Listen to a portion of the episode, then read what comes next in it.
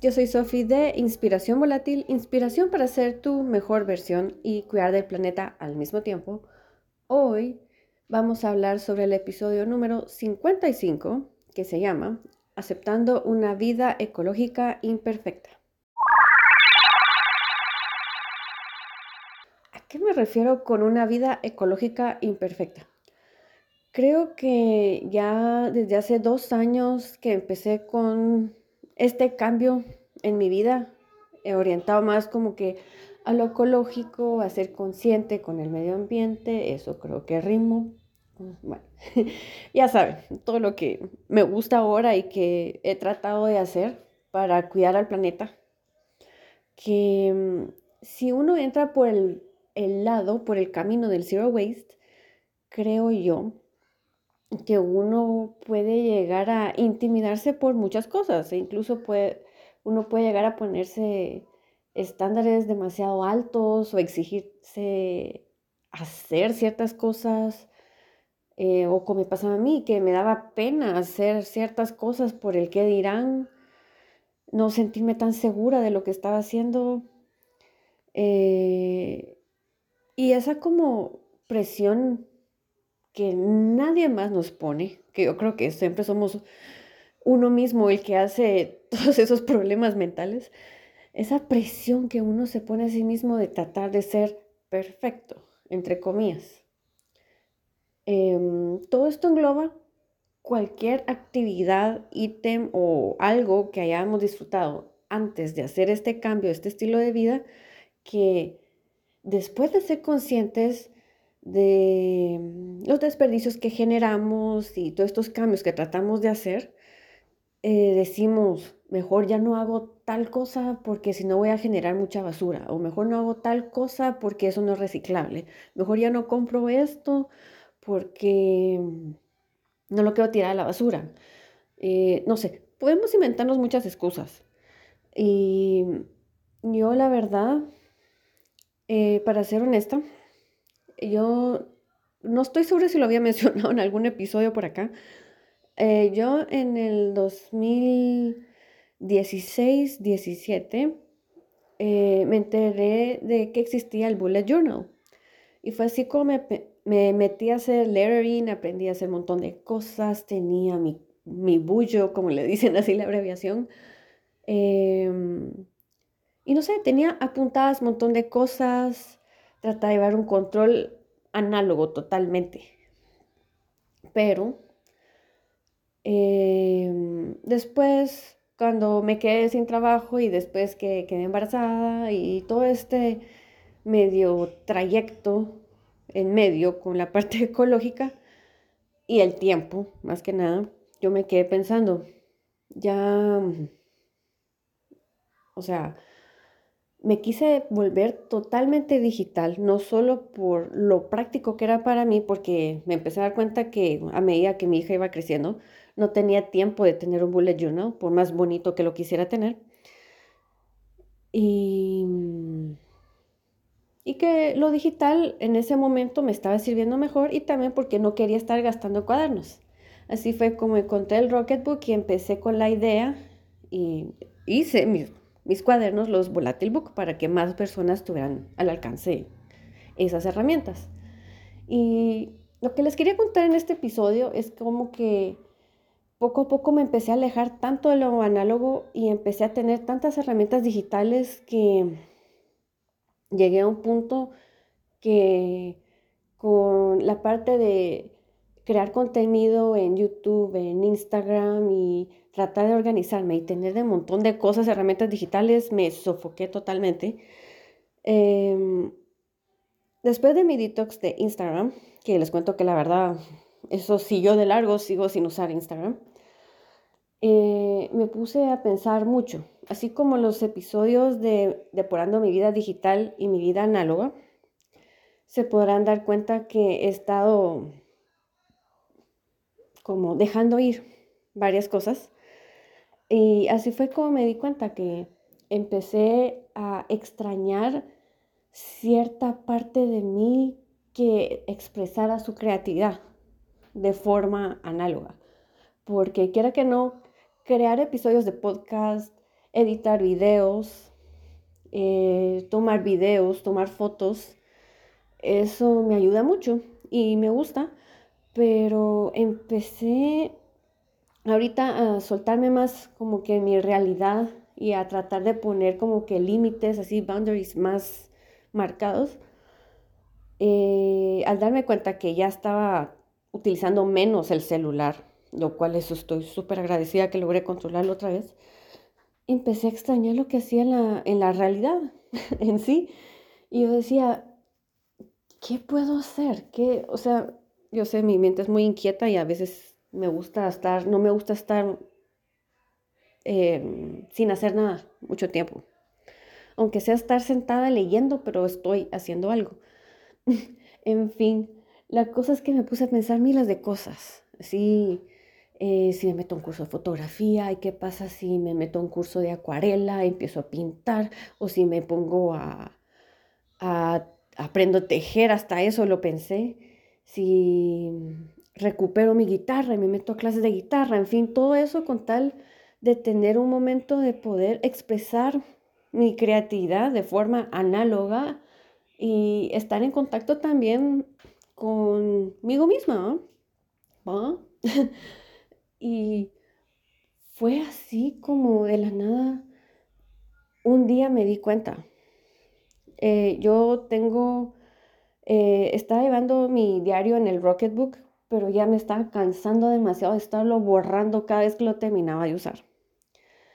Y tengo un cuaderno, es más como si fuera un diario donde pongo un resumen de lo que hago todos los días relacionado a mí, la familia y mi hija y todo. Y tengo como una, ¿cuál sería la palabra? Un review semanal. Porque la, agenda es muy bonita, la verdad, se presta mucho para hacer eso. En fin, me di cuenta que ahí llevaba todo el año escribiendo con lápiz. Solo el cambio de decir, no, ya no aguanto escribir en lápiz. Yo siempre detesté escribir en lápiz. Empecé a agarrar mis lapiceros de colores y empecé a escribir ahí. Cuando en eso mi cabeza eh, se encendió y tuve una idea que me regresó, wow, seis, siete años antes y me quedé pensando, ¿por qué no hago un bullet journal otra vez? Y la verdad es que ahora con mi hija un poco más grande hay momentos donde ya no me siento tanto como cuando era bebé, que demandaba creo que mucha más atención, de cierta forma. Ahora tal vez se puede involucrar ella un poco más en ese sentido, digo yo. Así que recordé que teníamos un cuaderno, cabal justamente como los que me gustaban, de hojas de puntitos, uno marca Didex, si no estoy mal, y lo agarré eh, traté de buscar mis lapiceros, mis marcadores de caligrafía y todo lo que usaba antes y empecé, empecé a hacerlo. Y la verdad es que ahora no saben lo bien que me ha caído. Y es como, yo sé, es papel. Eso lo puedo meter al reciclaje si yo quiero, lo puedo guardar, pero es algo que estoy aceptando que me hace bien y que tal vez no sea lo más ecológico en el sentido de que sí, tal vez antes era más ecológica porque usaba un Rocketbook y reutilizaba las mismas páginas, pero el hecho de poder usar diferentes tipos de marcadores, de colores, hasta estaba pensando otra vez en comprar washi tape.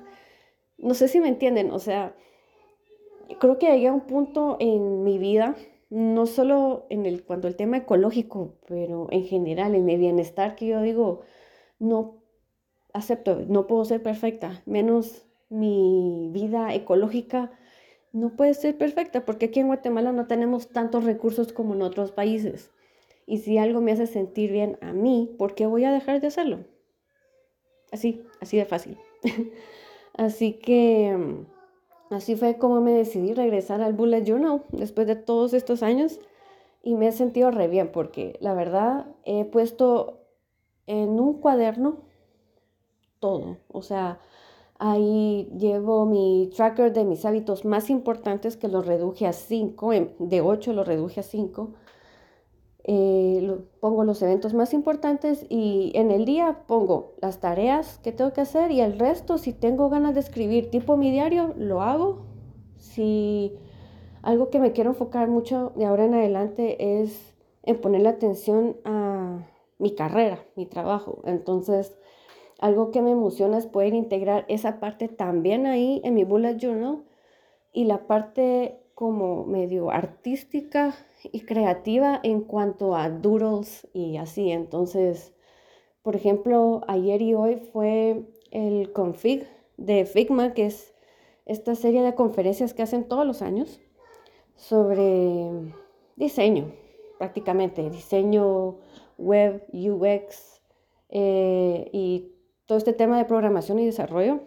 Y no saben lo bien que me sentí escribir otra vez con lapicero en un cuaderno, poner atención en una conferencia y tratar de hacer doodles también y poner, meter mi cerebro en todo eso. Entonces yo creo que esa es una forma genial, una forma análoga que uno lo permite estar más en contacto con uno mismo y más en contacto con la forma en la que uno aprende. Porque creo yo que últimamente con todo lo digital hay muchos que vienen y toman video, toman foto o se ponen a typear en la computadora y no tiene nada de malo, pero menos a mí personalmente ya me di cuenta que el tratar de aprender con una pantalla así, con un artefacto de por medio, hace que uno no se me quede tanto y dos, que me aburra. Entonces, por lo menos tener un cuaderno, estar pendiente de escribir y hacer doodles, creo que ahí ya me siento más como completa. No sé si me explico, como que siento que mi atención mejora y le estoy dando algo que hacer a mis manos y a mi cerebro. Entonces, no sé, creo que ahora me estaba sintiendo mucho mejor. Dejé de usar un par de herramientas que estaba usando antes y lo cual no tiene nada de malo. Creo que tal vez en algún momento las retome, todavía no estoy segura, pero sí creo que eso es algo muy importante, identificar qué es lo que nos hace sentir bien y no dejar de hacerlo, no dejar de hacerlo sin importar si creamos que va de acuerdo a los estándares de alguien más, si es ecológico o no, o sea, un camino, una vida intencional y ecológica no va a ser perfecta. Entonces tenemos que tener eso claro y en cierta parte dejarnos, perdonarnos y decir, o sea, yo sé que eh, puede sonar tonto, yo sé que voy a usar toda esta cantidad de papel para hacer algo, para pintar, para escribir, para mandar una carta, lo que sea, pero si a mí me llena y me hace sentir bien, ¿por qué voy a dejar de hacerlo solo porque me da pena tirar cosas a la basura, no sé. En fin, quería compartirles eso, que eso lo había estado sintiendo desde, ¿qué? Es un par de, días, de, de hecho. No, no llevo tanto tiempo. Llevo tal vez como unos, el lunes, esta semana. Que, no sé, es una señal. Si llegaban hacer algo ustedes antes que les gustaba y los hacía sentir bien y dejaron de hacerlo, creo que esta es la señal del universo que les dice que lo vuelvan a hacer. Y bueno, espero haberme dado a entender con todo este relajo y todas estas historias.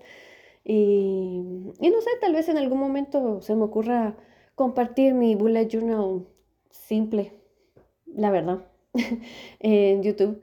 La verdad, todo es negro, negro con dibujos de plantas. Pero me ha gustado mucho cómo va. Y lo único que uso un color distinto es un color rosado para las tareas en sí. Y cuando escribo ya cualquier otra cosa lo pongo ya en negro. En fin, son colores. Soy diseñadora, en fin. Em, espero que les haya gustado este episodio. No sé si fue un tanto diferente, pero igual tiene el punto de vista de la simplicidad, minimalismo y ecológico. Ya saben que pueden agregar comentarios al respecto en el post, en el blog donde voy a poner este episodio. Y bueno, gracias por escuchar hasta aquí y los veré en el siguiente episodio. Así que adiós y que la fuerza los acompañe.